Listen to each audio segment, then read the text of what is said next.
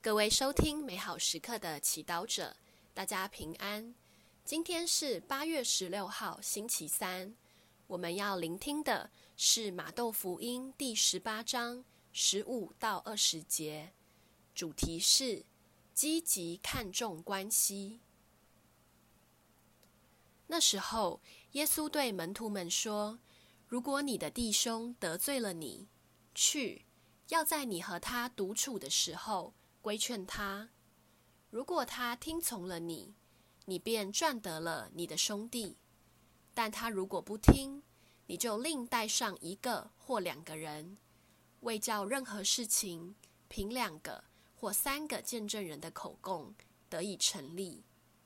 若是他仍不听从他们，你要告诉教会。如果他连教会也不听从，你就将他看作外邦人或税吏。我实在告诉你们。凡你们在地上所束缚的，在天上也要被束缚；凡你们在地上所释放的，在天上也要被释放。我实在告诉你们，若你们中二人在地上同心合意，无论为什么事祈祷，我在天之父必要给他们成就，因为那里有两个或三个人。因我的名字聚在一起，我就在他们中间。圣经小帮手，在和家人朋友的相处中，难免会有不愉快的时候。你会将这个不愉快放在心里，默默地生气，或者是算了，过了就好。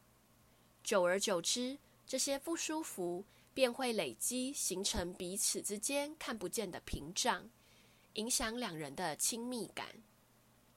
耶稣鼓励我们积极地看重彼此的关系，真诚开放地对话交谈。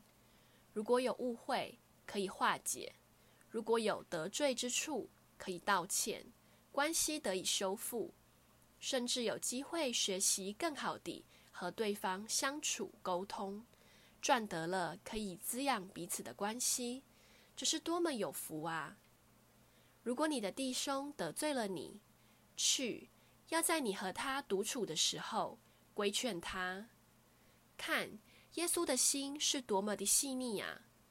当两人发生冲突时，耶稣鼓励我们先私下规劝他。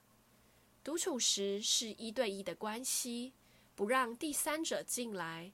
好让彼此的关系单纯化，开诚布公的交谈，代表很看重这份关系，同时照顾当事人的尊严。如果私下交谈没有效果，就带上一个或两个人，邀请可以提供助力的亲人或朋友一起来帮忙。在没有效果，请团体的力量一起来协助。在这里。我们看到耶稣看重且不轻易放弃一个人或一份关系，这也是他对待你我的态度和方式。我们是否愿意像耶稣一样，如此看重我们身边的每一个人及每一份关系呢？当我们已经感到很不舒服时，还要主动地和对方真诚地交谈，常常是很不容易的。但我们可以祈求耶稣帮忙。耶稣承诺我们：若你们中二人在地上同心合意，无论为什么事祈祷，我在天之父必要给他们成就。品尝圣言，去，要在你和他独处的时候规劝他。活出圣言。耶稣邀请你去和谁真诚地交谈呢？邀请耶稣陪着你一起去。全心祈祷，主耶稣，求你赐给我力量和勇气，积极地面对我所在意的关系。阿门。祝福所有美好时刻的祈祷者，今天活在天主圣言的光照下。我们明天见。